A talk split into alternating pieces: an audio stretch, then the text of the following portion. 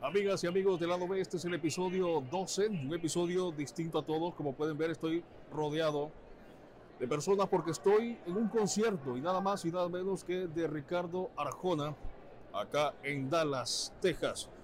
Un concierto que me llena de mucha expectativa porque tengo varios años sin ver un concierto de Ricardo Arjona. Vamos a analizar un poco más allá. Ya teníamos el capítulo anterior que nuestra amiga periodista Liliana Salgado nos hizo el favor de participar y donde hablamos un poco de la lírica de Ricardo Arjona. Porque en algún momento, no voy a entrar en detalles, pero en algún momento tuve eh, un amorillo por ahí. En exclusiva. en exclusiva, ya sé. y esa canción me recuerda a lo que fue tan solo la, primera línea de esa canción es tenerte fue una foto tuya puesta en mi cartera. Fuiste tú. Fuiste tú. Fuiste tú. Hoy vamos a hablar presencialmente y les tengo, por supuesto, imágenes de todo lo que está pasando en este lugar. Como podemos ver, muchas personas desde temprano se hicieron presentes a este auditorium en Dallas, Texas y vamos hablar, por supuesto, de toda su música. Bienvenidos. Si yo fuera diputado, sería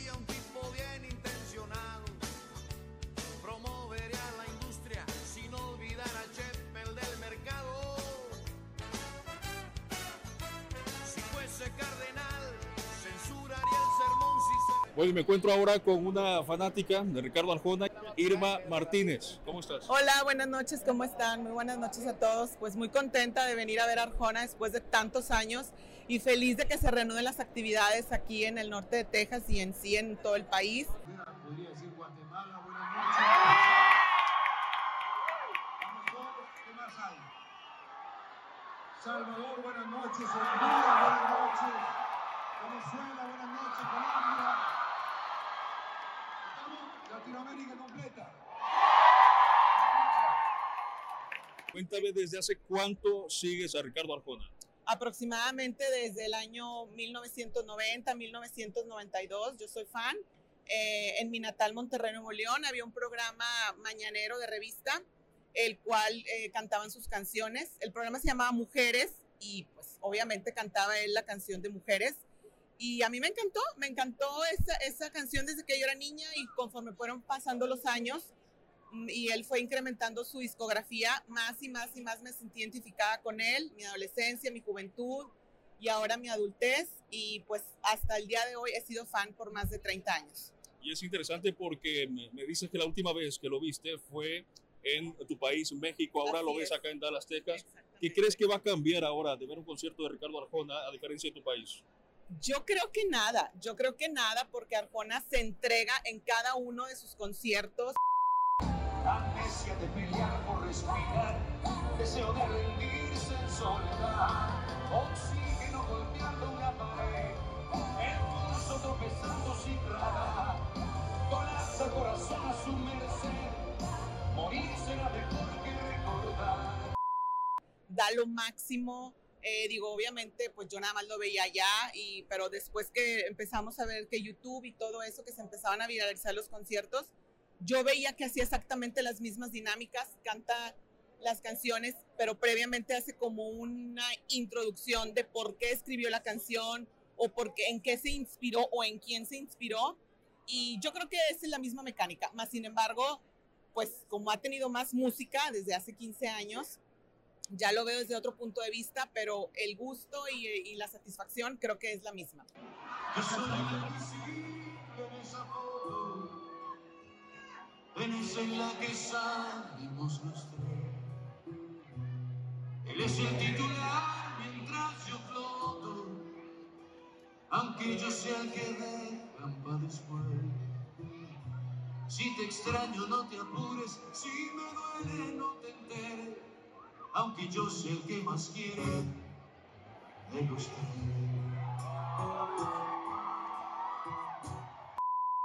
Y aquellas críticas también que hay, porque hay mucha gente que, que no lo quiere, que no le gustan sus canciones. Sí. ¿Y qué piensas tú sobre esto? Tú que eres fan, ¿qué piensas de aquella gente que dice a lo mejor la música de Ricardo Arjona no les gusta y no les parece poética ni que tenga algún fundamento? Claro, sí es un poco curioso y más por este país.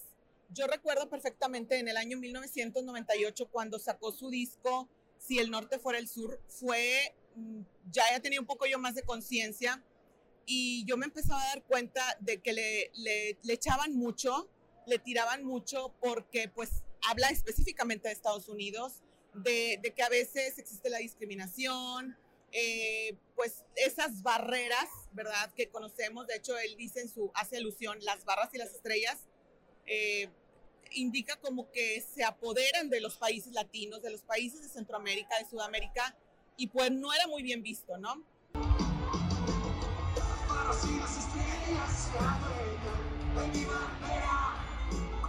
Y nuestra libertad no es otra cosa que externa nos robó la primavera, mañana la geografía se acabaron las fronteras. En ese tiempo hacía alusión también a varios presidentes y a varias gente del gobierno importante de esa época y pues la gente le tiraba, ¿verdad? Y ya cuando analizas bien las cosas, eh, él ha predicho muchísimas cosas en sus, en sus letras que hoy por hoy siguen actuales y siguen eh, vigentes y pues obviamente las que somos fans, pues no importa, ¿no? Lo que diga. Eh, más sin embargo, hay gente que no lo ve bien, pero bueno, en mi caso, yo soy fan y, y hay que estar abiertos a cada una de sus letras y a sus vivencias.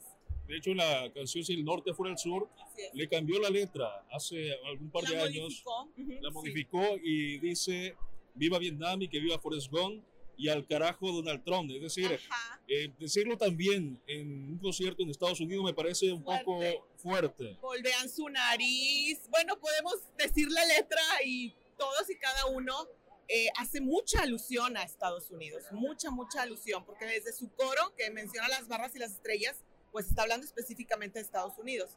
norte fuera el sur, sería la misma porquería. Yo cantaría un rap y esta no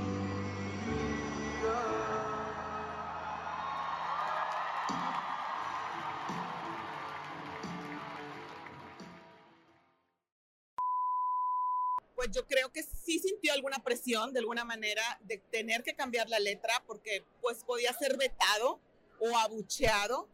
Eh, pero bueno, yo creo que ya es- ahorita en estos tiempos que hay más apertura, eh, que ya hay más eh, de la, gente con redes sociales que no se queda callada, ya ahorita ya todos pueden hablar abiertamente.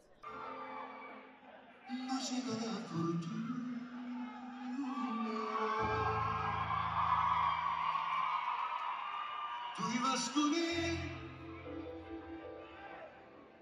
yo iba con ella,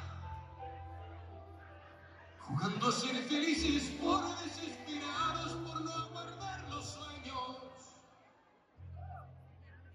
por miedo a quedar solo. ¿Cómo ves el hecho de que tú que lo sigues desde hace mucho, sabes que ha estado en distintas eh, disqueras, compañías discográficas, Sony, Warner, pero ahora es independiente? eh, ¿Te gusta a ti como fan que sea independiente? ¿Ves algún cambio, algo distinto?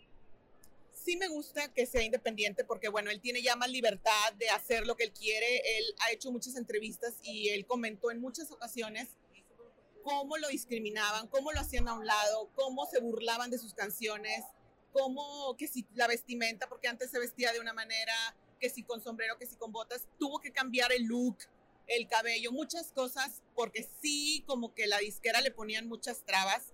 Y pues ahorita que es independiente, te digo, tengo 15 años de no verlo, yo pienso que va a ser lo mismo, porque su material no ha cambiado, su esencia, su estilo de composición. Es difícil confesar que estoy muriendo por vivir. Yo te amo y es tan frágil que le tengo tanto miedo al porvenir.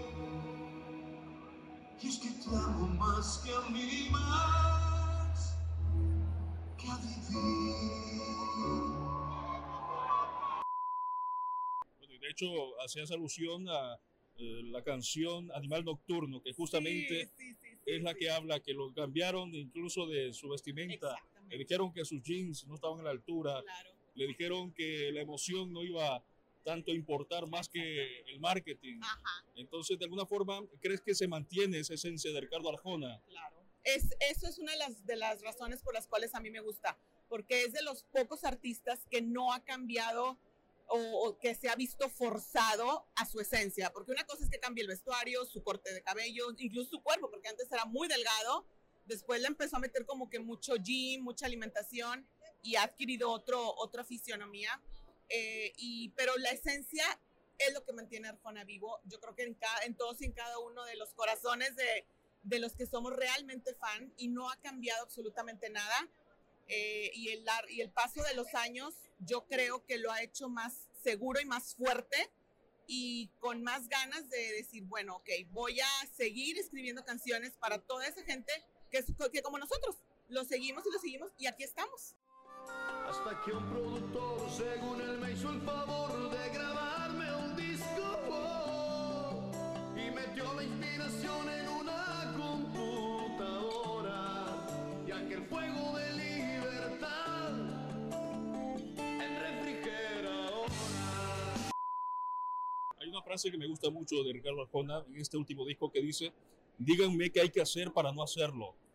¿Compartes tú esa, esa frase? Sí, yo creo que sí. Yo creo que todos tenemos que estar abiertos, eh, como lo he dicho, a, a las opiniones. Tenemos que tener críticas constructivas, aunque hay críticas destructivas también.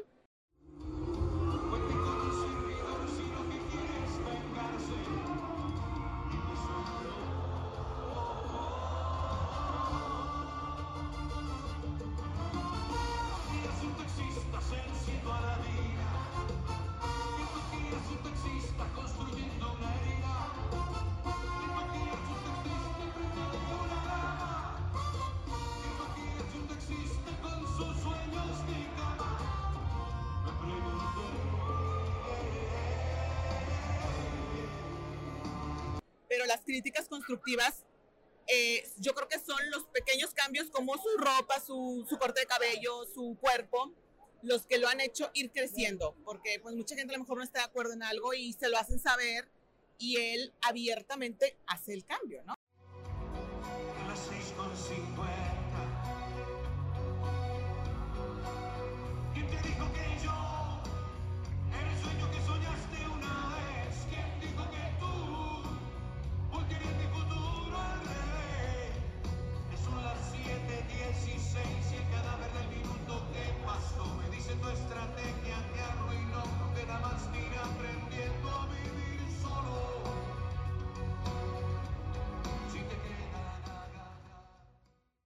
Bueno, te agradezco mucho por habernos acompañado en este episodio 12 de este podcast. Muchas, gra- muchas gracias y me da mucho gusto conocerte y vernos aquí y compartir este gusto.